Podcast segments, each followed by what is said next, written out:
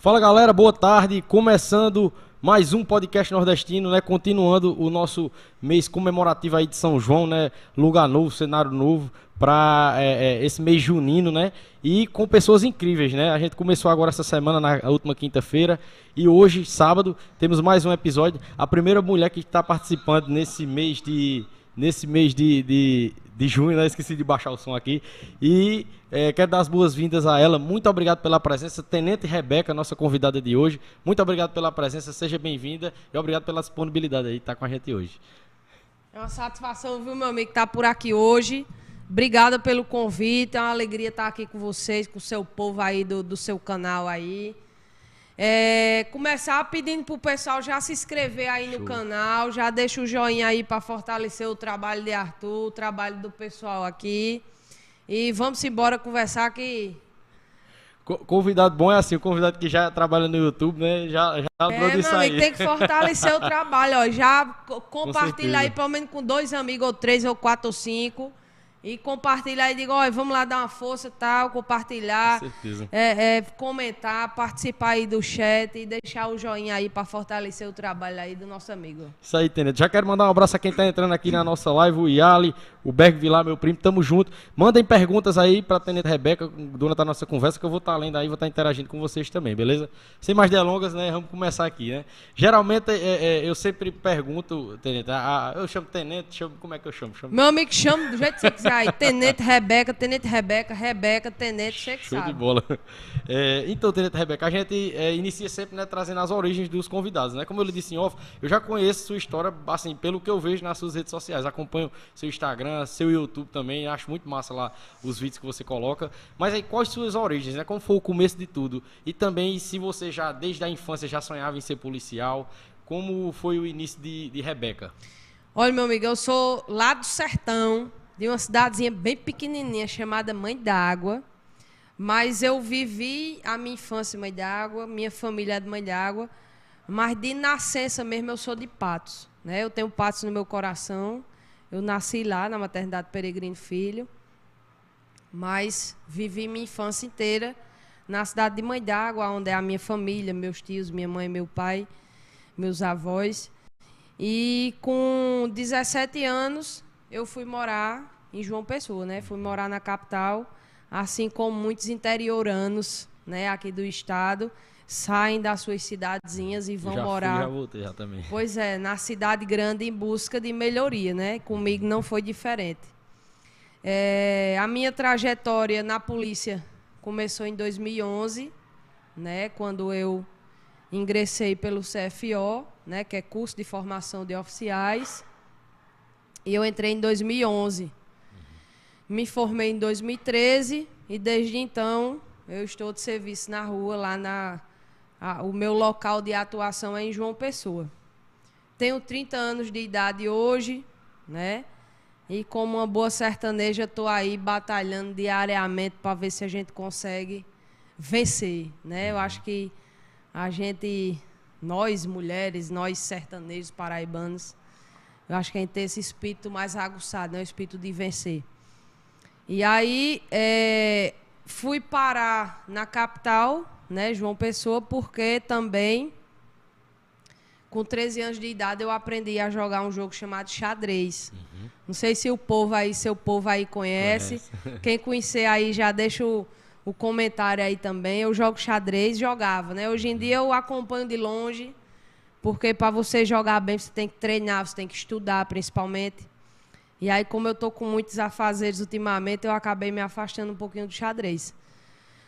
Mas eu joguei diversos campeonatos, fui campeã lá da região, em Patos. Fui campeã nordestina, fui campeã paraibana. E aí fui jogar um brasileiro lá em João Pessoa, que por ironia do destino foi no clube dos oficiais da PM. Aí é, joguei a final contra uma menina de São Paulo, perdi, mas aí eu ganhei a oportunidade na minha vida, que foi uma bolsa de estudos para ir morar em João Pessoa. Uhum. O professor né, de xadrez de lá de João Pessoa, chamado Chiquinho, deixar um abraço aqui para ele registrado. É, ele conseguiu uma bolsa de estudos para mim, e aí eu saí de Mãe d'Água e fui morar em João Pessoa e estudar na escola chamada João 23 E aí desenvolvi minha vida lá na capital. E é, durante esse tempo, né, comecei a estudar para concurso. Né, meu irmão, que era concurseiro, me deu uma ajuda. E eu consegui é, ingressar na polícia, né, depois de dois anos tentando.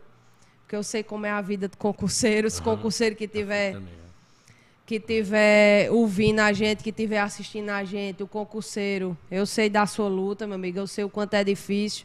E o raiz mesmo que estuda e que trabalha, aí é que é difícil. Porque quando você só estuda, é, é digamos assim, é mais tranquilo. Né? Mas quando você tem que se dividir, estudar, trabalhar, às vezes é até casado, cuidar de menino, cuidar de casa, o, o, o, a comida é um, é, é, mais, é um dobrado. Verdade. E aí é, ingressei na polícia em 2011 e desde então tô, tô na instituição e foi a melhor coisa que eu fiz na vida, viu, meu amigo? Show de bola. No caso, você é, é iniciou sendo concurseira mesmo, né? Assim, é, o pensamento era assim, os concursos assim que aparecesse você ia fazendo, até porque também ganha experiência, né? E dentre esses concursos, tinha assim um, um leque de concursos que você se interessava junto do, da polícia? É, não, assim, é, quando eu resolvi fazer o concurso, eu fui orientada pelos meus irmãos, né? A minha irmã, Débora, também é, tinha tentado fazer o concurso da polícia, né? Em 2008. Uhum. E aí meu irmão tentou também. Meu irmão passou para policial penal. Minha irmã veio passar depois para a guarda municipal e hoje em dia ela é policial penal também. Uhum. E aí, dentro de casa, eu tinha esses Todo dois né, exemplos, né? E aí eu tinha um primo também que estudava para concurso, uhum. que ele é policial penal hoje também. E sendo que na minha cidade, assim, eu não tinha muita referência, né, em relação à área policial. E, é, é, assim, eu não lembro de infância se eu queria ser polícia. Eu, eu, eu lembro que eu queria ser do esporte, né? Eu queria ser atleta, eu queria... Porque eu sempre gostei de jogar bola, sempre, né? Conheci o xadrez, me identifiquei com o xadrez. Mas em relação à polícia foi isso. Eu fui em busca mesmo de independência financeira, de estabilidade e de é, é, uma carreira que, que pudesse me dar uma tranquilidade financeira, né? E na época, o, o, que, o que estava na mão para ser feito era o concurso o CFO, né? Esse CFO é um sonho para muita gente, né? Pois é, e aí é, eu tive eu tive a graça, né, de, de conseguir passar em 2011, mas eu confesso a você que não foi fácil, assim, não uhum. foi fácil por quê? Porque eu nunca fui aquela pessoa que que gostava de estar em casa estudando. Eu gostava de estar na rua, eu gostava de jogar bola, eu gostava de jogar xadrez, eu gostava de estar fazendo coisa. É, é, quando eu era pequena, vendia tapioca. Na, lá na minha cidade tinha uma mulher chamada Cel. E aí ela fazia tapioca, eu botava no, na tapaué, saía vendendo. E, é, é, enfim, eu gostava de viver uhum. na rua, né? E aí, quando eu me vi com, 19, com 18 anos, 17, 18 anos, eu tive que parar o que eu estava fazendo, aprender a estudar, né? Porque para você ser concurseiro, você tem que aprender a estudar para concurso. Uhum. E aí eu fiz todo esse processo, né? Aprendi a estudar é, e consegui, depois de dois anos, passar no CFO. É, sobre essa, ainda, ainda só para a gente finalizar essa questão do, do CFO né, e do, de, de ser concurseiro, né? Eu gostaria assim se você pudesse, né, dar um conselho, né, para o pessoal que está na luta aí, que está tentando, né, que está buscando, né, um concurso público. É, qual, qual a dica assim que você deixaria? Porque assim, eu também já fui concurseiro, né, eu fiz bastante concurso. Hoje em dia, né, sou concursado municipal aqui. E uma das coisas que mais é, é, é era difícil de, de, de, de, eu digerir, né, era quando a, é, até que o, quando eu vim passar foi quando eu não disse a ninguém que eu estava estudando. Quando o povo perguntava, eu disse, não estou não. E tu não vai estudar para não vou nada, eu não quero mais não, eu dizia. Mas eu tava, né? Aí, mas quando eu dizia, eu tô. Aí o pessoal parece que ficava esperando o dia de eu fazer para ver se eu tinha passado. E quando via que eu não tinha passado, nem passasse não, não foi? Aí não, eu sentia muito isso, né? Aí eu queria que você desse um conselho, não sei se você passou por isso também, né? Por essa pressão que tem, né? Às vezes até da família mesmo. Né? Olha, né? querem é, que você passe, né? É, isso tem, tem, vezes, né? tem isso e eu já ouvi muitos relatos em relação uhum. a isso. É, no meu caso, eu acho que uma coisa que me ajuda muito é o xadrez, sabe? Porque assim, tem coisa que as pessoas falam que entra no vídeo e sai no outro, sabe? Parece que é, é, quando chegar é, quando chega algum alguma pessoa assim para para falar coisas negativas, né? Porque assim, existe uma diferença entre crítica construtiva de pessoas é. que você considera, de pessoas que que você assim, aí você para, reflete assim, é realmente aquela pessoa tá tá correta. E tem crítica e, e, e, comentários que é só para lhe botar para baixo. Não entendeu? Então nada. a primeira dica que eu dou ao concurseiro, amigo velho, blinde sua mente, feche seus ouvidos ou então faça um canal direto, assim, de um vídeo para o outro. Porque quando vier esse comentário, você joga assim, ó, vou passar aí no outro. Porque é sem futuro você ir dar ouvido a pessoas que só querem botar para baixo. Verdade, né? entendeu? Né? Então, primeiro de tudo, meu amigo, entre sabendo que não é fácil. Né? Entre sabendo que não é fácil.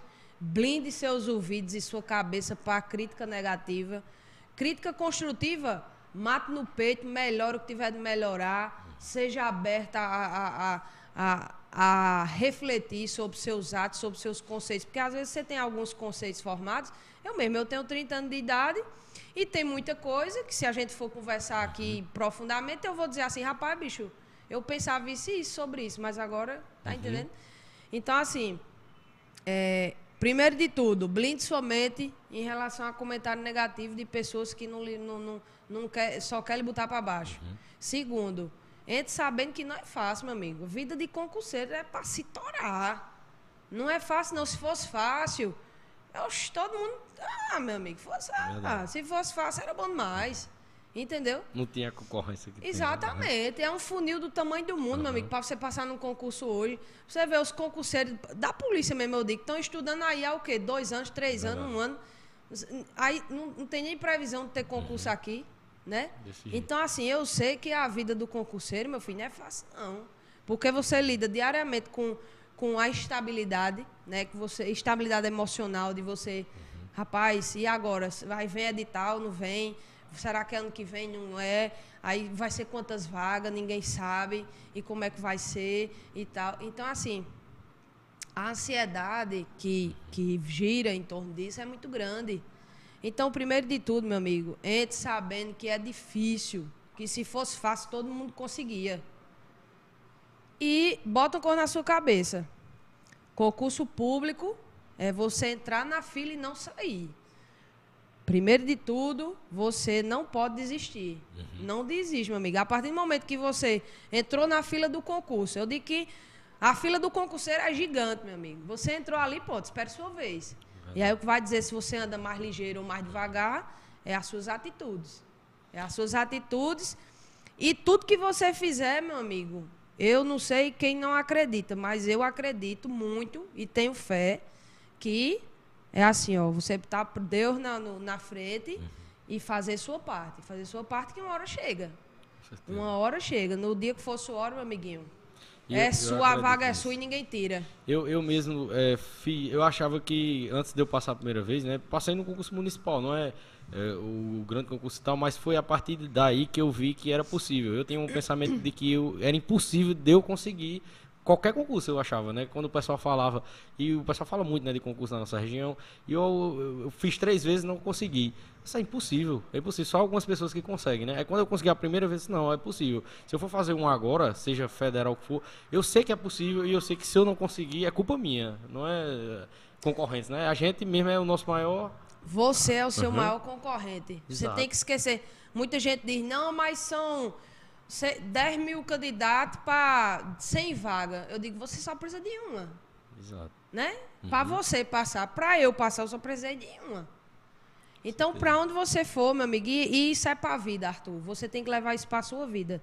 Você é o seu maior concorrente. Você tem que vencer a si mesmo, meu amigo, porque não adianta. O, o, a partir do momento que você entra nessa vida, nessa guerra, né? Porque concurseiro é, é uma guerra, meu amigo. Uhum.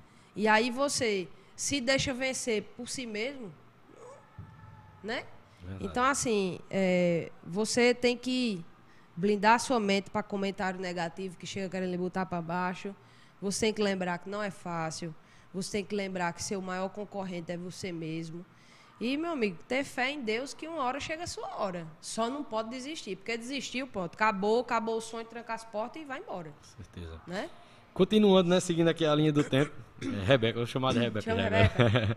Continuando aqui seguindo a linha do tempo, né? Aí passou no CFO, teve o curso de formação. Tem alguma, assim, alguma história interessante que você poderia trazer pra gente do curso de formação? Antes de... No curso de formação tem um monte de história interessante. Viu? Uma delas é que eu, eu era muito tímida. Eu até hoje eu ainda sou um pouquinho uhum. tímida. E aí eu contei essa história, eu contei essa história uma vez num podcast. Que foi o seguinte, no primeiro dia de curso, né, no primeiro dia de semana zero, eu entrei junto com uma amiga minha chamada Eduarda. Aí a gente começou o curso. A gente fez matrícula dia 5 de maio de 2011, 5 de 5 de 2011. A gente fez a matrícula. Aí o curso ia começar na segunda-feira, que era dia 9 de maio de 2011. Aí dia 9 era o aniversário dessa minha amiga. E aí, é o primeiro dia, né? Tudo muito novo. E aí os cabas, né? Já chega, uhum. bota pra torar mesmo. Aí eu, né, eu. eu e o primeiro sempre ele quer dar um impacto, né, no não, primeiro dia. E eu de mãe d'água, mato não sabia nem falar direito. Assim, é, é, é, nervosa, né, com as coisas, era tudo muito novo para mim. Aí foi o dia todinho, né, de moída e tal, e organiza o enxoval e tal, e, e limpa as coisas, não sei o que, lá vai. Aí quando foi de noite, é, de, tava tendo alguma atividade lá, Aí trouxeram um bolinho e uma Coca-Cola, né? Para cantar parabéns para minha amiga Eduarda. Era Eduardo e Bezerris. Eram os dois, dois tenentes, dois amigos meus. E era aniversário deles, né? Aí fizeram uma, uma, roda assim, todo mundo, na Alameda lá do, da, da academia, né? Do curso de uhum. formação. Uhum. Fizeram a roda com todos os cadetes, né? Na minha, na, na minha época eram 96 cadetes. E aquele muito total, lá vai não sei o quê. Aí me chamaram para falar algumas palavras de, né, dando parabéns à minha amiga Eduardo Bezerris. Meu amigo, quem disse que eu falei? Ó? Travei, travei, travei assim, de um jeito que eu não conseguia falar nada, meu amigo. Aí, assim, eu, eu tô contando a história para exemplificar, porque tem muita gente que diz, mas rapaz, como é que tu consegue tal, não sei o quê? Eu sou meu tímido, meu tímido, eu digo, rapaz, eu também sou tímida. E aí, depois desse episódio, eu tive, eu tive os três anos de academia, né? Eu consegui fazer atividades para melhorar essa, uhum. essa minha comunicação. E, e na própria formação deve ter várias atividades, né? Que você tem, tem que liderar tem, a tropa, né? E tem, tal. tem. Uhum. E aí eu fui melhorando, melhorando aos poucos, né? Até hoje, acho que todo dia eu, eu melhoro um pouquinho, uhum. de uma entrevista para outra, eu, eu assisto minhas entrevistas, eu digo, rapaz, falei essa besteira aqui, era para eu ter feito assim e tal. Eu faço isso também. Eu, como entrevistador do podcast, né? Toda vez que termina, eu vejo eu, eu, tanto que no início, os primeiros que eu fazia, eu falava só né, né, né. Ainda falo ainda, mas eu já estou tentando diminuir, que é vício é. de linguagem, né, que a gente tem. E geralmente é quando a pessoa está nervosa, a gente solta um vício de, de linguagem. Tá pois tá é, aí essa foi, uhum. essa foi uma das histórias lá do CFO na época. E eu uso para exemplificar que, meu amigo, tudo é uma evolução. Uhum. Você, você está em construção, né? Todo dia você, você vai ali, bota um tijolinho na sua formação, na sua, na sua história. E eu procuro melhorar cada dia, sabe? Show de bola. Continuando, né, seguindo aí, depois do curso de formação, uma das curiosidades maiores que eu tenho, né, quando você entrou para a polícia. É, se você, por ser mulher na polícia, sofreu algum preconceito, entendeu? Ali de início, né, ou teve alguma é, é, dificuldade imposta por ser mulher na polícia, né? Até porque por muitos anos foi só um ambiente de homens e tal. Hoje não, hoje tem muita mulher na polícia e representando pra caramba, né? Como você. E se é, também houve alguma, algum questionamento, alguma coisa relacionada a você começar a, o seu canal no YouTube, entendeu? E mostrar é, o, a realidade ali. Olha, Arthur, dia -dia. eu digo que, assim, hoje em dia tem muita mulher na polícia, mas ainda é pouca, né? Uhum. Porque é, a gente está na polícia desde 89, né? 88, 89 foi a, as primeiras turmas de mulheres na polícia. Mas a gente, todo, todo concurso que tem, é, é limita 10% o número de vagas para mulher. Eu acho que isso tem que, que. A gente tem que acabar com esse uhum. negócio, sabe? Ou aumentar essa porcentagem, ou botar 50-50, ou deixar ampla concorrência. Porque é, não cabe mais, a gente está em 2022, né? Então a gente teve um desfavorecimento histórico aí em relação a vocês, uhum. homens, né? Por, em, em por tudo, né? questões né? de história, história uhum. da humanidade, né? História uhum. da humanidade. A mulher foi desfavorecida em relação ao homem. E eu digo que todos os dias a gente tem que dar um grito de dizer assim, epa, meu amigo, peraí. Oxente, uhum. respeita a mulher.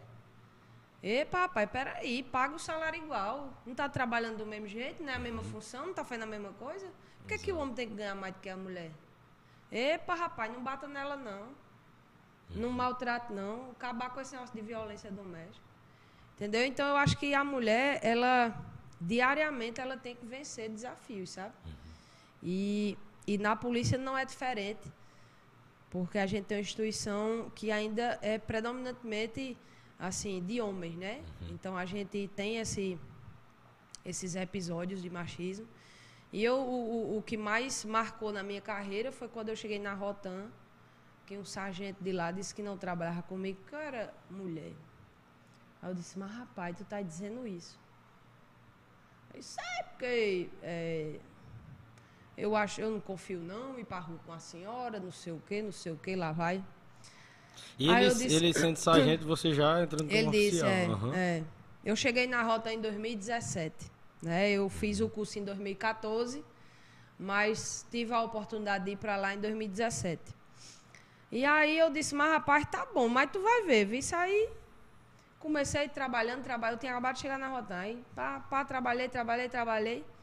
Aí hoje em dia ele mudou, deve ter mudado o conceito, né? Porque é como eu digo, a gente tem que todos os dias Ele viu que gritar, você era capaz, todos né? os dias dizer, todos os dias provar, todos os dias Uhum. exigir respeito. Porque senão, meu amigo, a gente É aquela história, né? Tem que ser melhor duas vezes, né? Pois é. Alguns tem que ser uma vez só, mas você na condição que você tá, você tem que ser melhor duas vezes. Pois é. Pra- E a gente tem que, que mostrar mesmo Uhum. que é capaz, provar que é capaz e exigir o respeito, porque eu acho que a gente está em 2022 e não cabe mais não, né, meu filho? Com certeza. Não cabe mais não a mulher tá, tá sendo tratada Uhum. com desigualmente, né? É, é, sobre essa questão da Rotan, também, o que lhe motivou a fazer o curso da Rotan né, e ir para a Rotan? É porque Rapaz, a- olha- é uma polícia especializada e que é o terror da, da vagabundagem aí, em muitas é, cidades, é né? porque assim, para as pessoas entenderem, olha, é, na polícia tem, tem os batalhões especializados, né? E a Rotan faz parte da polícia militar. Algumas pessoas vêm no Instagram, Tenente, eu quero fazer concurso para a Rotan. Mas eu digo você o seguinte, primeiro você tem que ser policial, para depois se especializar na Rotan. Quando eu terminei o CFO, eu fui trabalhar no primeiro batalhão, né? Fui trabalhar primeiro na região da praia, depois fui trabalhar em toda, toda a Zona Norte. E aí o meu serviço era o quê? Era de coordenador do policiamento, que da Zona Norte, do BES, quem conhece a capital, do BES, Alto do Mateus, Centro, Cruz das Armas, toda a Zona Norte de João Pessoa, a gente fazia o, a coordenação do policiamento. A gente chegava no batalhão, via se tinha falta, via se os policiais estavam tudo bem, se as viaturas estavam em ordem. Botava as viaturas na rua e ficava coordenando e fiscalizando o policiamento. Desculpa. O serviço da Rotan é diferente. Por quê? Porque a Rotan ela, ela é um, um policiamento suplementar.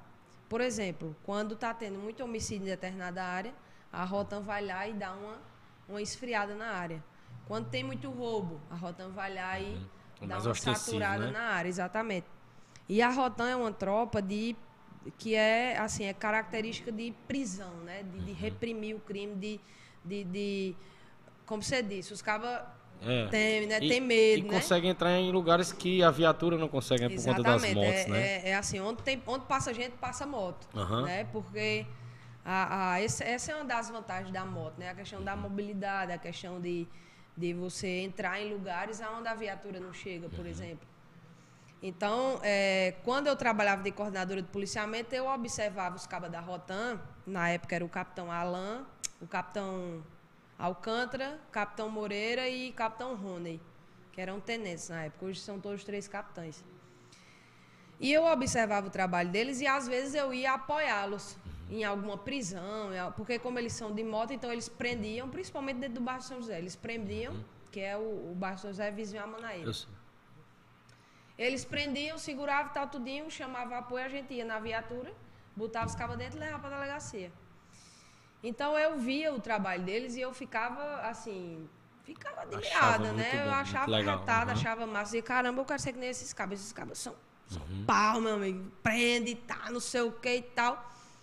E aí eu tinha essa vontade. Aí quando foi 2014, né? Eu era aspirante ainda, abriu o curso Já sabia pilotar moto?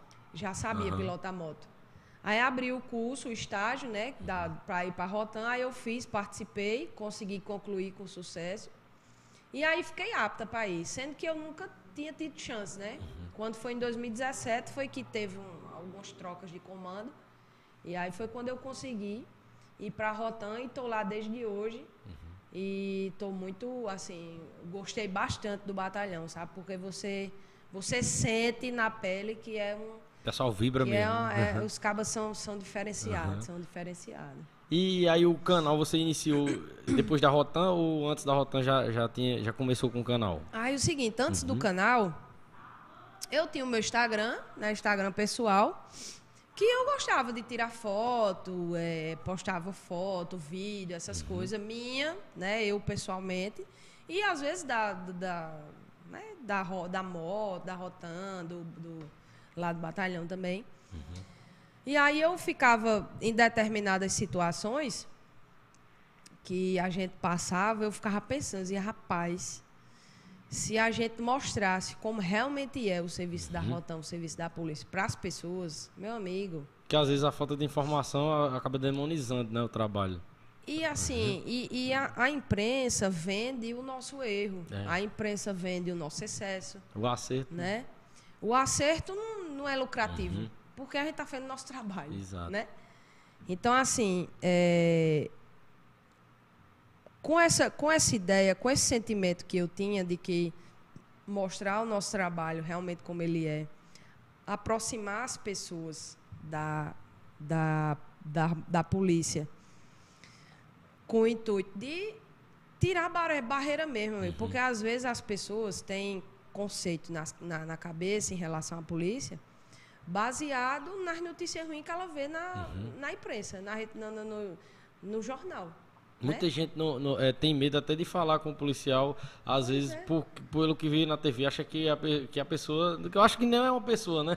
Pois é. entendeu? Então, fica assim, com medo, fica com receio, entendeu? De falar. Então, qual é o lado bom? Qual é o lado bom da rede social, da mídia social, do canal e tal? Aproximar as pessoas. Uhum. Aproximar as pessoas, mostrar como é o trabalho. Porque a partir do momento que você vê como é a coisa, você vê como é a abordagem policial. Tem até um, um, vídeo meu que está circulando de uma abordagem uhum. ao tenente do Exército. Ali é um cunho educativo, meu amigo. Quando a polícia Exato. parar você para abordar, com todo respeito, uhum. você pode ser advogado, policial, oficial do uhum. Exército. Meu amigo, é abordagem policial. Com... Exato, eu, eu já então, passei parado, polícia, uhum. mão na cabeça, mão no capô. Procedeu à busca pessoal, abordou, viu que não tem nada, pega documento de identificação, identifica, consulta, vê se está em ordem, se tem passagem, se tem mandado, se está em ordem. Boa noite, cidadão, boa noite, cidadã. Acabou. Entendeu? É uhum. simples. Não precisa complicar as coisas. Né? A partir do momento que você, enquanto abordado, você resiste a uma abordagem. Por que você resiste a uma abordagem? Se a polícia está ali para lhe garantir e, a, principalmente a alguém que é da força de segurança, porque mesmo sendo do exército, né, tem treinamento às vezes, é, por exemplo, de, de, de, uma, de uma atividade que vai fazer na rua e tem instruções de abordagens e a abordagem até é, policiais vão lá ensinar a gente, eu digo a gente que quando eu fui, é, eu tive instruções assim, né, de abordagem, exatamente como é a abordagem policial. E nessa situação aí do vídeo, o cara sabe como é que funciona e quis ainda botar queixo, né? E quis. Pois é, então assim, já abordei uhum. diversos policiais, já abordei caba do exército, já abordei advogado, já abordei empresário, uhum. já abordei cidadão normal. Então, meu amigo, a abordagem policial segue um padrão, que é o quê? Uhum Primeiro a polícia vai mandar você parar, botar a mão na cabeça, botar a mão no capô, botar a mão na parede, aonde for. Fez a busca pessoal, se você tiver armado, se você for policial. Todo policial sabe disso, pô, né? Uhum. nunca teve problema com isso. Pessoal, tô sou policial, tô armado, pá, tal, uhum. revista, pega o documento, pega o documento, dá, vê se está em ordem, tá? Resolvido. Entendeu? Então, assim, a partir do momento que a gente dá transparência a, a, a uma abordagem, a uma prisão, a, a, uma ronda, a partir do momento uhum. que a gente dá transparência a isso, fica melhor trabalhar, sabe, Arthur? E a gente, consequência disso, é a aproximação que a gente fica uhum. com as pessoas e com o cidadão, entendeu? Sabe o que eu acho, assim, uma opinião minha, que eu acho muito importante esse trabalho que vocês fazem, eu, dos policiais que, que expõem o trabalho mesmo nas redes sociais, é, por exemplo, assim, num, um tempo atrás não existia isso. E o que é que a gente via? A gente só via justamente as notícias contra o policial, as notícias negativas e tudo mais. E o que é que isso gerava? É, a gente via só assim no jornal. Após uma operação policial, após uma abordagem policial, morreu fulano e tal. Aí, a partir do momento que você vê como funciona na prática, você já não, não vai.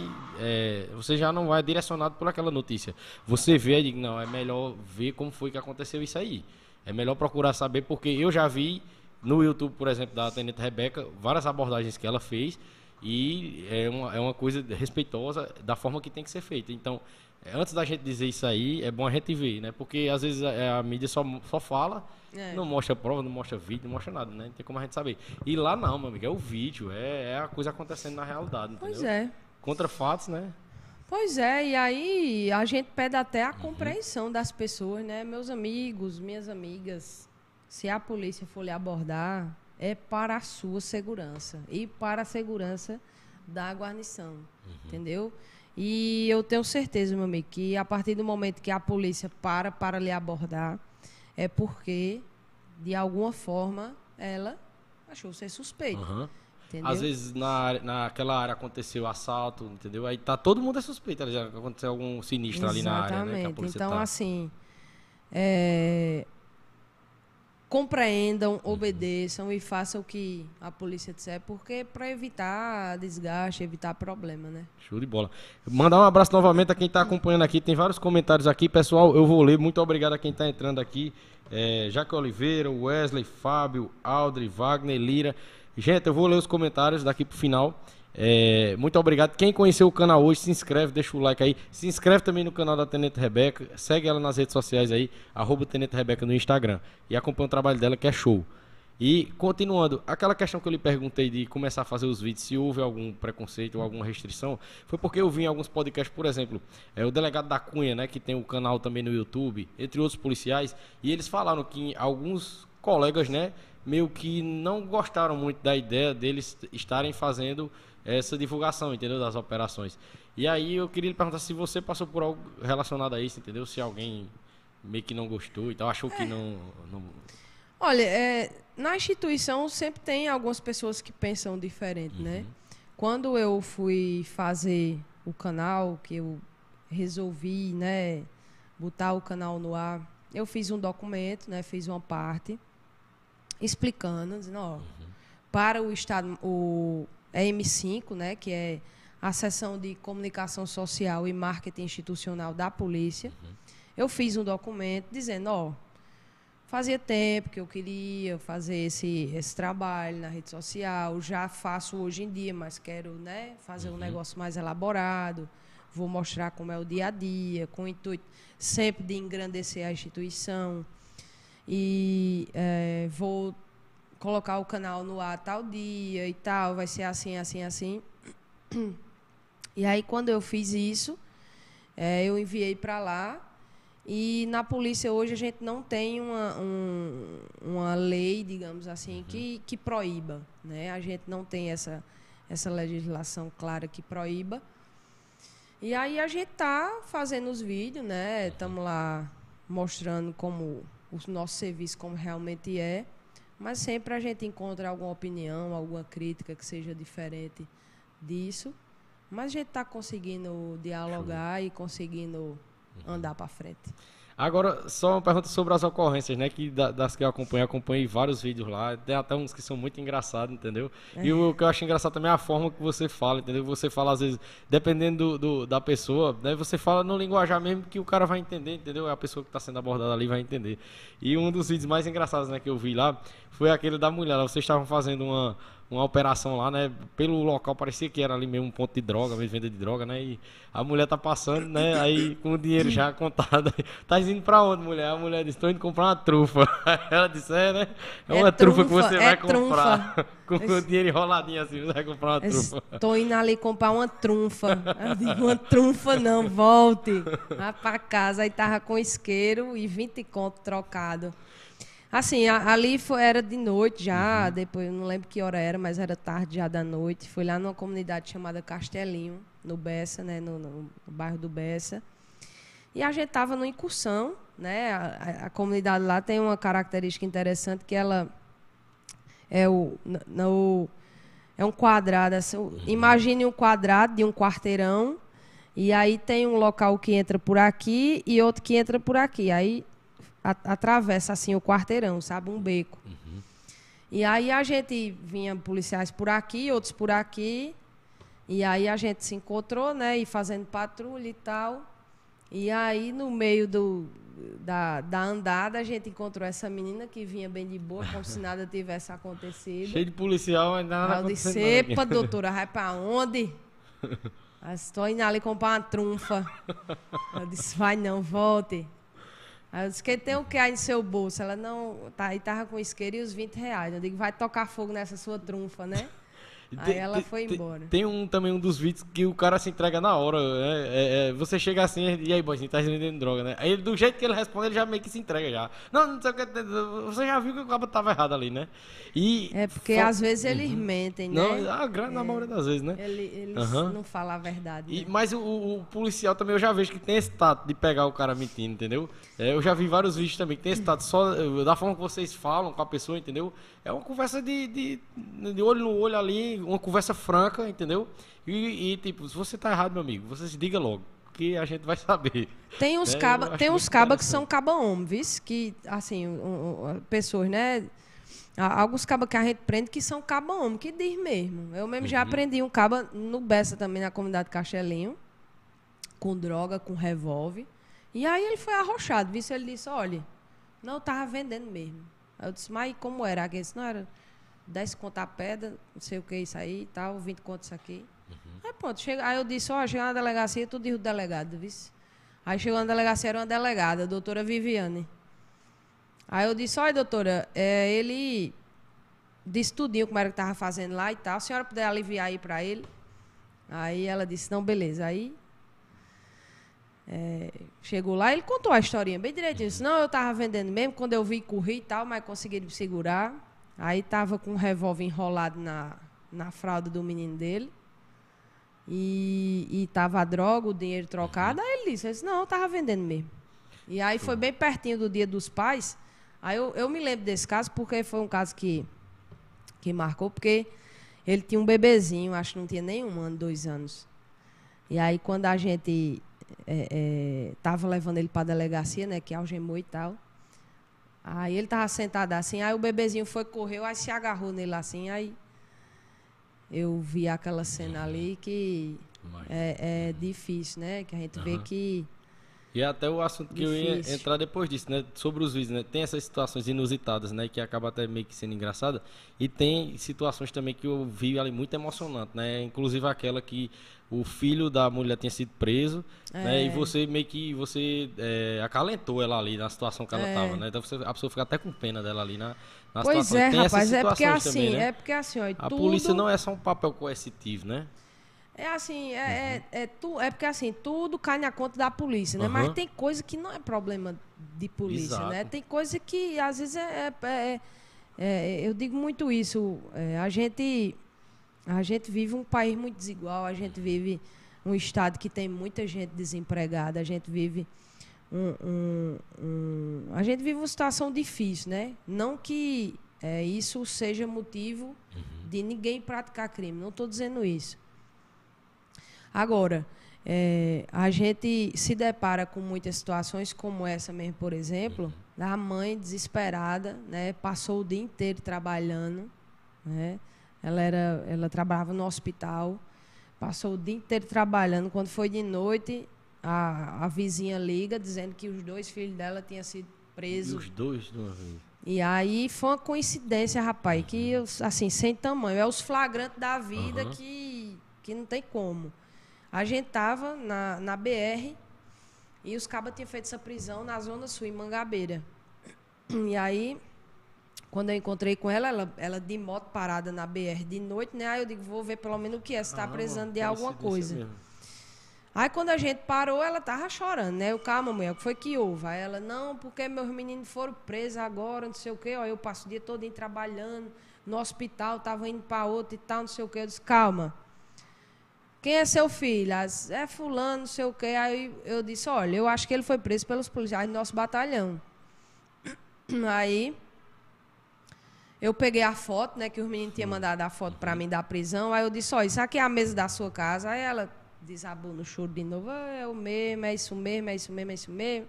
Então eu disse, não, vou levar você pelo menos lá, porque aí você conversa com eles lá e, e fica tranquila, né? Porque... Uhum.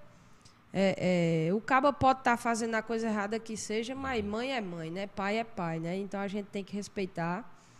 E aí a gente levou ela lá no, lá no na, na central de polícia.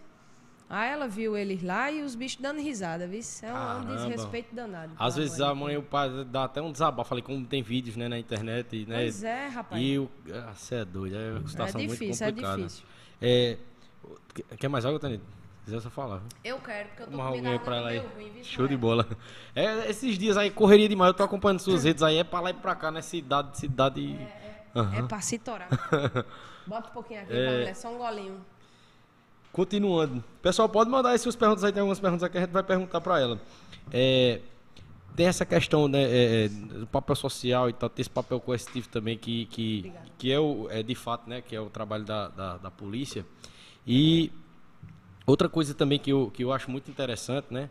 Fora essa questão, né? Que, que aparecem esses casos. E que eu queria lhe perguntar, né? Como é para você, é, é, mulher, que você no, no, começo fala um pouco disso, né? Na questão da violência doméstica, mas como é para você, mulher, cara, eu imagino, pô, o cara que, que não é um covarde já é revoltante ver uma covardia, né? O cara espancar uma, uma mulher. Imagina para mulher, né? Ver uma mulher também é, passando por isso, cara, né? Imagina, é, você tem que ter um controle emocional muito grande, né? E um, um preparo também muito grande para você não perder a linha, né? E não pegar o cara assim. E, Olha, né? é, Arthur, quando eu, quando eu vou para alguma ocorrência que é de violência doméstica, meu amigo, oi, eu não quero conversa. É delegacia e pronto. Uhum. E se eu ver que a mulher tá insegura, que a mulher tá com medo e tal, uhum. aí eu dou uma atenção maior ainda, Show. entendeu? Porque é o seguinte, o que é que acontece hoje em dia? Às vezes, ó, ó, vou dar só um dado. Sai um dado que na Paraíba, 10, 10 mulheres sofrem violência doméstica por dia. Na Paraíba, os casos notificados, uhum. fora os, que, os não... que, não... são notificados. Caramba. Porque isso é, é muita gente também. Muita mulher que tem medo. Uhum. Tem medo. E eu acho que no interior ainda mais ainda, né? Porque tem a, medo. cultura, né? Tem medo de ligar para a polícia, uhum. tem medo dele fazer alguma coisa com ela, tem medo de não ter para onde ir com os filhos, tem medo de não poder voltar para casa dos pais, tem medo de não ter apoio de ninguém, uhum. tem medo do povo da rua falar, entendeu? Então, a mulher que sofre violência doméstica, ela tem que ter um amparo que, assim, é, é, é prego batido e ponta virada. Isso aí é inquestionável, uhum. entendeu? E essa é uma das coisas que eu vou falar na política é, é criar política pública para a mulher que é vítima de violência doméstica, entendeu? Uhum. A, gente, a gente conversando esses dias, eu com a minha equipe, a gente teve até uma ideia de criar uma espécie de auxílio para a mulher, um fundo, alguma coisa que a mulher que, que seja vítima de que, que teve, é, é, que foi vítima de violência doméstica, que ela possa ter um, um lapso aí de seis meses para se organizar, para se para fazer algum curso, alguma coisa que possa ser inserida, reinserida no mercado de trabalho ou que seja inserida no mercado de trabalho, para poder ter como se manter, porque às vezes, Arthur, acontece até da mulher ser dependente financeiramente do homem. Isso é o que não deixa. E não uhum. conseguir sair do relacionamento abusivo. Porque eu digo uma coisa, essas mulheres que estão que estão assistindo a gente agora, o caba que vai matar você, ele não vai chegar e dar um tiro em você, não. Ele vai primeiro lhe gritar, dar uns gritos, trancar você dentro de casa e vai para a rua. E vai, vai evoluindo, né? Vai evoluindo, uhum. exatamente. Vai fazer a violência psicológica, vai fazer a violência financeira, uhum. vai fazer a violência de dar uma tapa, um empurrão. Aí termina matando. Vai avançando a, Entendeu? A. Então, mulheres que estão assistindo a gente, cuidado. Fiquem atentas. Por quê? porque é, um, é uma evolução, entendeu? Uhum. A maioria dos casos que acontece de violência doméstica, ele não chegou e deu um tiro, não. Já foi reincidente. É, é reincidente, uhum. às vezes é, é, é, já teve até passagem na polícia. Então, por isso, Arthur, que a gente tem que dar uma atenção à mulher uhum. que é vítima de violência doméstica e dar um amparo mesmo, amigo, criar um centro de, de referência no apoio à mulher com, com, vítima de violência, que a mulher possa ser abrigada lá, que a mulher possa se sentir protegida, se sentir protegida, que, que a mulher possa ter um, um, um abrigo para o seu filho, porque uhum não se engane, não. Às vezes a mulher passa por determinada situação pa, por, por, pelos filhos. Para proteger. Para proteger uhum. o filho, porque sabe que não tem para onde E ir. às vezes a sociedade não entende, né? E Exato. julga ela. Não, aí tem gente que diz, não, porque tem mulher que gosta de apanhar. Conversa, rapaz. Não existe isso, não. Uhum. Quem é que gosta de apanhar? Me diga. Não Exatamente. existe isso, não, rapaz. Isso é, isso é inadmissível. Assim, isso é um tema que, que ó, é tolerância zero, meu amigo. Não, não, não pode acontecer, não, não tem condições. E a gente tem que combater isso e a gente tem que criar política pública para apoiar essas mulheres. Show entendeu? de bola. É, é, foi a segunda vez que a gente falou desse tema assim dessa forma, né, com pessoas que têm autoridade no assunto, porque você viu várias situações de perto, né, nas ocorrências. E teve, eu tive um podcast em março com a Audrey Pires, inclusive está assistindo a gente aqui que é advogada, e ela também já atendeu muitas vítimas, né? E, e, a mesma coisa que você fala, ela falou que as mulheres precisam de uma rede de apoio. Foi justamente isso que eu perguntei, né? Porque às vezes é, elas passam por essa situação e têm medo de denunciar e tal. Ela disse que é justamente isso, uma rede de apoio, que na maioria das vezes elas são condenadas. E aí piora a situação, né? Olha, tem que ter um centro de apoio, centro uhum. de referência de apoio à mulher. Nos, no, meu amigo, não tem como. A mulher vai, denuncia o cara, ó, tô sendo vítima de violência doméstica. Beleza. A polícia vai, leva para a delegacia. Aí, daqui a pouco, o, é, o juiz, claro, né, vai estar medida protetiva em alguns casos e tal. Mas aí, a mulher volta, e aí o cabo daqui a pouco tá solto, aí volta para é ameaçar a mulher. Entendeu? Uhum. Então, assim, isso, isso nos casos que a mulher tem como voltar para casa, mas nos uhum. casos que a mulher não tem como voltar para casa, vai fazer o quê? A mulher vai para onde? E pois se é. tiver filho, vai para onde? E se, se não tiver trabalho na hora, vai para onde? Vai se manter como? É Entendeu? Verdade. Então, assim, a gente tem que, que pensar, pensar políticas públicas efetivas, que de fato realmente ajudem a mulher, uhum. crie espaço para isso e eu acho que, assim, é, recursos tem, sabe, Arthur? A gente só precisa direcionar isso para coisas que sejam efetivas e que funcionem, porque eu acho que a gente está cansado de, de ver mulheres, né, Verdade. né? Toda hora, uhum. às vezes morta, às vezes agredida, entendeu? Às vezes com uma sequela irreversível, né, de agressão. Exatamente. Então acho que está na hora de uhum. acabar. Agora falando né, da política, né? Como foi que surgiu na, na sua vida esse é, interesse, essa coragem também, que é um desafio muito grande de você aceitar esse desafio de entrar na política, né? E com certeza também é, esse, é, você vendo que existem esses anseios no nosso estado também é um dos motivos né, nessa questão. Mas eu creio também que existem outras questões que você com certeza vai querer abordar, né? Se um dia chegar lá a ser nosso, nossa representante né, na, na Assembleia Legislativa. Por que você decidiu entrar na política? Né? Como tem sido esse desafio? Né? Tá, tá agora em pré-campanha, mas, mas como tem sido, que já é um desafio, você já está é, rodando bastante. Olha, Arthur, é, vários motivos me levaram a tomar essa decisão de entrar na política, entrar na vida pública de fato. Primeiro de tudo, para defender minha instituição, uhum. sabe? É, é, a segurança pública passa por um momento aqui no Estado difícil. E a polícia militar, é, recentemente a gente foi para a rua, né? A gente uhum. quis resolver os nossos problemas, mas o atual governador nem abriu a janela de diálogo com a instituição. Né? Então, a gente precisa de força política para mudar muita coisa na nossa instituição. Uma delas é criar um plano de carreira e remuneração bem feito, bem pensado, que realmente resolva o nosso problema. A gente precisa ter segurança na hora de se aposentar, porque hoje um policial não pode se aposentar porque perde quase 40% do salário. A gente precisa ter uma previsão mínima de recomposição do efetivo, porque há 10 anos atrás tinha mais gente na polícia na atividade do que hoje. Entendeu? Então, assim, a gente, a gente tem que avançar nessas questões por que não fazer concurso público? Né? O atual governador não, não, não faz, não, não, não dá uma explicação. Eu não... vi que te- te- teve também aquela questão de, de colocar os alunos, né? O pessoal ainda tava, não estava com o tempo completo de, de curso, mas já estavam colocando para atuar em algumas, né, em algumas situações. É, eu acho que rua, aí né? é, é o, o, o estágio, né? Acho Já que faz tavam- parte já da, da- Eu acho que faz parte Se da não formação. Eu, eu não vi algumas se. críticas relacionadas a isso, assim, que É, o pessoal não ainda não vi. estava pronto né, com relação ao tempo e estavam sendo é, colocados em risco, né? Porque É. eles ainda não estavam. Eu, eu não vi nada Uhum. em relação a isso aí, mas assim, a gente tem que ter esse cuidado na formação, a gente Uhum. tem que ter uma, uma reciclagem, né? a gente tem que ter cursos Uhum. previstos, né? de, de, de periodicamente para. Eu não digo nem valorizar o policial, eu digo instruir mesmo, Aham. atualizar o policial. E lei muda direto, principalmente Entendeu? criminal, né? Então, assim, a gente precisa ter essa atenção com a segurança pública, porque a situação do bombeiro não é diferente da nossa, não. Entendeu? Eu, eu ando conversando com os bombeiros e é, a situação deles é muito complicada também em relação ao efetivo, em relação a. Então, assim, a gente tem que ter uma atenção diferenciada com a segurança pública. E eu quero ser a voz da segurança pública na Assembleia Legislativa.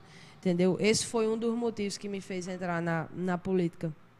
Outra coisa, eu quero ser a voz da mulher na política. Eu quero ser a voz da mulher na Assembleia. Eu quero, minha amiga, meu amigo que está assistindo a gente, criar política pública para ajudar a mulher vítima de, de violência. Eu quero criar política pública para tratar a mulher com equidade e com justiça. Porque, meu amigo, é, a gente foi desfavorecido historicamente, então a gente precisa ser respeitado, a gente precisa preencher espaços, entendeu? Então eu quero ser a voz da gente na Assembleia, eu quero lutar pela mulher na, na Assembleia. É, outra coisa, eu acredito muito na educação, na educação pública, porque eu sou fruto da educação pública. Eu vivi minha, eu, eu estudei minha vida inteira na escola pública. Então, é, eu tenho familiares que são professores da escola pública. Eu sei as dificuldades. Recentemente, os alunos aqui na Paraíba passaram dois anos sem, sem ter aula presencial. Né? O Paraíba foi o último estado a voltar.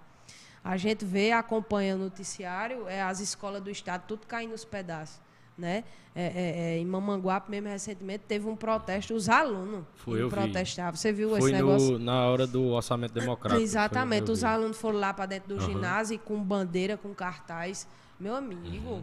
isso não pode acontecer. Verdade. É faltando professor, é faltando diretor, é, é escola sem ginásio, que aí eu toco em outro, em outro ponto que é o esporte. Como é que pode, rapaz, uma escola não ter um- uma quadra de esporte, não ter um espaço pras- de, de, de, de esporte e lazer e de desporto para as crianças? Não pode. Como é que pode um atleta, para viajar, para representar o Estado, ter que estar no sinal pedindo dinheiro? Isso é vê essa inadmissível, né? rapaz. Que nem lá em João Pessoa mesmo, os atletas. É, é, Evelyn, a, men- o nome Eu- da a do menina. judô? A galeguinha, assim, do judô. Eu vi, eu Recentemente vi. sofreu até um acidente. Mas eu. Que ela ia pro sinal, eu lembro. Exatamente. Eu andando ali na, perto do Tambaú Fleta, aí estavam os quatro meninos no sinal, de kimono, pedindo dinheiro para viajar, para representar, Pra o representar o Estado. em- Estado. em- tá entendendo? Isso é coisa que não pode. E outra coisa, depois que, que conquista, né, pelo mérito dele, da equipe dele, do, do atleta, né, aí depois que conquista, muita gente aparece. Que eu quero citar um exemplo que aconteceu com o campeão mundial de surf do, do, de- do Rio Grande do Norte, que ele é de uma aldeia lá, né, perto de Natal, é Ítalo. Aí Bahia Formosa. ele é essa mesmo. Ele, ele, ele, segundo ele, né, ele passou anos pedindo apoio lá ao poder público, pedindo que dessem apoio aos atletas do, sul, do surf, que tinha gente com potencial e não deram. E ele pedia também coisas para a comunidade dele lá, melhorias que precisavam e não deram. No dia que ele chegou lá com o título de, de campeão mundial de surf, foram atrás dele, né? Aí ele falou: Não, é, quando eu, a gente precisa de vocês aqui, toda a comunidade, nem- não eu como atleta, mas toda a comunidade, ninguém quis. Agora vocês vão lembrar da Baia Formosa, né? É complicado. Pois é, então assim, o atleta, o esporte precisa de incentivo, precisa de apoio. E nossa ideia é criar um fundo mesmo para o atleta, para ele ter garantia pelo menos de passagem e hospedagem quando for competir, quando for representar a Paraíba em algum campeonato, em alguma competição e que seja, claro, né, tudo certinho, tudo organizado. E aí, meu amigo, é, o, que eu, o, que eu, o que me motivou a entrar na política também, conversando com as pessoas, né, foi, foi querer fazer o diferencial, sabe? Eu quero fazer um negócio diferente na política, eu quero fazer um mandato moderno, colaborativo, participativo. Eu quero entrar na política e trazer o povo junto. Porque é, é, o que eu faço ali no canal do YouTube hoje, eu quero fazer na política. Eu quero mostrar como é o dia a dia de um deputado. Tu sabe como é? Não. Ninguém E, sabe. e é isso também que eu ia perguntar, até uma pergunta polêmica. Você acha que você assim já enxe- é, vi- vislumbra caminhos para você chegando lá, você conseguir mesmo implantar suas ideias, né? Porque eu Com vejo muita certeza, gente dizer amigo. isso, né? Que depois que você entra, meu amigo, é o sistema é muito, entendeu? Não, mas olha, tem como a gente fazer diferente, tem como fazer diferente, Arthur. E eu acho que tem, um, tem uma palavrinha mágica chamada querer, sabe? Eu acho que quando o caba quer, a gente, a gente faz a coisa acontecer, sabe? E minha ideia é chegar na Assembleia mesmo, abrir a porta, trazer o povo junto comigo, mostrar como é um dia a dia de um deputado, mostrar o que é que um deputado faz, mostrar o que, é que o deputado pode fazer, mostrar uma política pública como é que ela é feita, é, é, trazer as pessoas para dentro do mandato e, e para as pessoas opinarem quando, quando, quando tiver algum projeto de lei. Porque é o seguinte, você vota em um deputado para o deputado lhe representar lá na Assembleia. Então, quando tiver a votação de alguma lei, algum projeto, alguma coisa, ele vai votar lá lhe representando. Então, por exemplo, se for um projeto de lei que diga respeito aos policiais, eu vou querer ouvir a opinião dos policiais. Entendeu? Porque eu estou ali representando eles. Então, a gente tem como fazer um mandato moderno, colaborativo, participativo e trazer as pessoas junto com a gente e, e- e entrar na política mesmo junto com o povo, porque eu acho que tem que ser assim, sabe? Não tem como a gente querer fazer política sem ser dessa forma. E, e depois de, de, de analisar, de conversar, de, de chamar os amigos, a família, eu digo, rapaz, eu estou pronta, eu vou dar espaço na minha vida, porque eu podia estar muito tranquila, sabe, Arthur? Eu podia estar vivendo minha vida de policial, terminando meu curso de medicina. Mas eu digo, não, eu acho que tem uma missão para ser cumprida na política e eu vou. Nossa, e eu estudo estou medicina pronta. também, né? É, Aham. é, Estudo medicina também. coisa boa. Colega aí da área. E aí, aí é isso, bicho. Aí eu tô, tô nessa caminhada aí, que não é fácil, mas que quando o cabo bota Deus na frente de tudo, meu filho, ele vai abrindo as portas e vai dando tudo certo. Show de bola. Vou ler os comentários aqui pra gente Lê encerrar, aí que o Luiz já tá ali, ó. Isso aí eu sei, a correria é grande. É, se eu falar de alguém aqui que você quiser interromper para mandar um abraço, pode ficar à vontade. Beleza. É, Yali Fernanda entrou aqui. Berg Vilar, um abraço, meu primo. Boa recuperação aí pra você. Tamo junto. Angélica Leandro, nossa produção, ela tava acompanhando também aqui a gente. Muito obrigado aí pela força. É, Jaque Oliveira, a mulher estourada. É, Wesley Lucas, o Wesley Lucas foi que eu falei lá, que é um dos administradores do Sumeno Insta, né? Vou mandar um Sim, abraço pra sim, ele lá. sim, um abraço, e pro. Insta. Ele colocou o vídeo, o vídeo lá da abordagem Foi? lá pra divulgar o podcast. Massa. É, Audrey Pires, um abraço, amiga. Tamo junto, já foi nossa convidada aqui. É, Fábio Santana, lá de João Pessoa. Gente boa demais. Ele disse: vibrei com a abordagem ao oficial do EB. Fábio foi militar do EB comigo. né? Foi? Foi e vibrou lá. Ele Fábio, meu amigo, então canal. você entende, olha. Ali não se trata de exército, ali se trata da pessoa. Aham. A pessoa Exato. que, que terminou é, atrapalhando a abordagem, né? É, Wagner Lira, um abraço, meu irmão. Fita Informática, tamo junto. Aí o Wesley perguntou: Arthur, gostaria de saber qual o maior perigo que a tenente enfrentou durante uma operação. E se ela já pensou que iria perder a vida durante alguma ação. O maior, o maior desafio é medo de tomar tiro, meu filho. Quando o cara o tiro vindo, quando o caba vê o tiro vindo de lá pra cá, o coração vai tuc, tuc, E tuc, na tuc. Rotan ainda mais as, as Tiro e queda, é, né, queda que- também. é, É. Rapaz, eu assisto aqueles vídeos no YouTube de perseguição. Vixe, é muito adrenalina, É. viu? Eu, eu- tem vídeo que é 20 minutos, eu vejo até o final pra ver o cabo caindo, rapaz. O cabo que, que tá fugindo do policial. É. É Edmilson Joia, meu amigo, tamo junto. É, Kelvin mandou, salve Arthur, boa tarde, tenente. Excelente conteúdo, podcast nordestino, nordestino sempre trazendo o melhor. Tamo junto, meu amigo, obrigado. Kelvin, que é o ADM do Monteiro Sagaz, né? Aqui É mesmo? É, o Monteiro Sagaz é o sucesso aqui de Monteiro, a É página mesmo? dele. É. Oxente, pô, eu vou. É vou- nosso vou- parceiro, né? Sumé no Insta lá em Sumé e Monteiro Sagaz aqui em Monteiro. Entendi, A gente massa. tem uma rivalidade, mas na verdade a gente é amigo, né? A gente fica fazendo piada um com o outro. E é, né? É.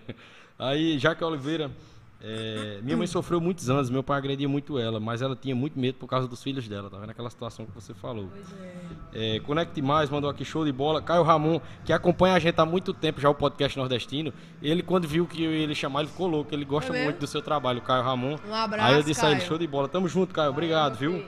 E é, o Conecte Mais mandou aqui no final quais as propostas políticas. Ela trouxe aqui né, várias propostas e vai ter muito mais. Cabe Acompanhe... na palma da minha mão, meu filho. Representar a polícia, a mulher, educação, esporte e um mandato moderno. Para saber mais, se inscreva lá no Instagram, Tenente Rebeca, YouTube Tenente Rebeca. Show de bola. Beleza? Então é isso, Tenente Rebeca. Muito obrigado, Tenente Rebeca, Rebeca. Muito obrigado pela presença, muito obrigado pela disponibilidade de estar com a gente aqui, viu? Muito obrigado pela paciência. E é isso, né? É, desejo boa sorte para você aí na caminhada, que dê tudo certo, viu? Foi muito bom lhe conhecer. Você é uma pessoa é, excelente, assim como eu já imaginava pelas redes que eu acompanho, né? Uma pessoa da forma que é na rede social, é pessoalmente também. Né? E espero que dê tudo certo para você, entendeu? Com certeza Amém. a Paraíba vai estar bem representada lá. Obrigada, viu, meu amigo? Valeu Tamo mesmo, conta comigo. E mais para frente eu venho de novo aqui em Monteiro. Show de bola. Valeu, pessoal. Muito obrigado por todos vocês aqui com a gente. Semana que vem tem mais podcast nordestino de São João. E é isso aí, vamos embora. Vamos tocando o barco aí que vai dar certo. Vamos embora. Valeu. Já tá convidado pro São João do Monteiro, viu? Que é show de bola. Eu venho, eu venho depois, depois.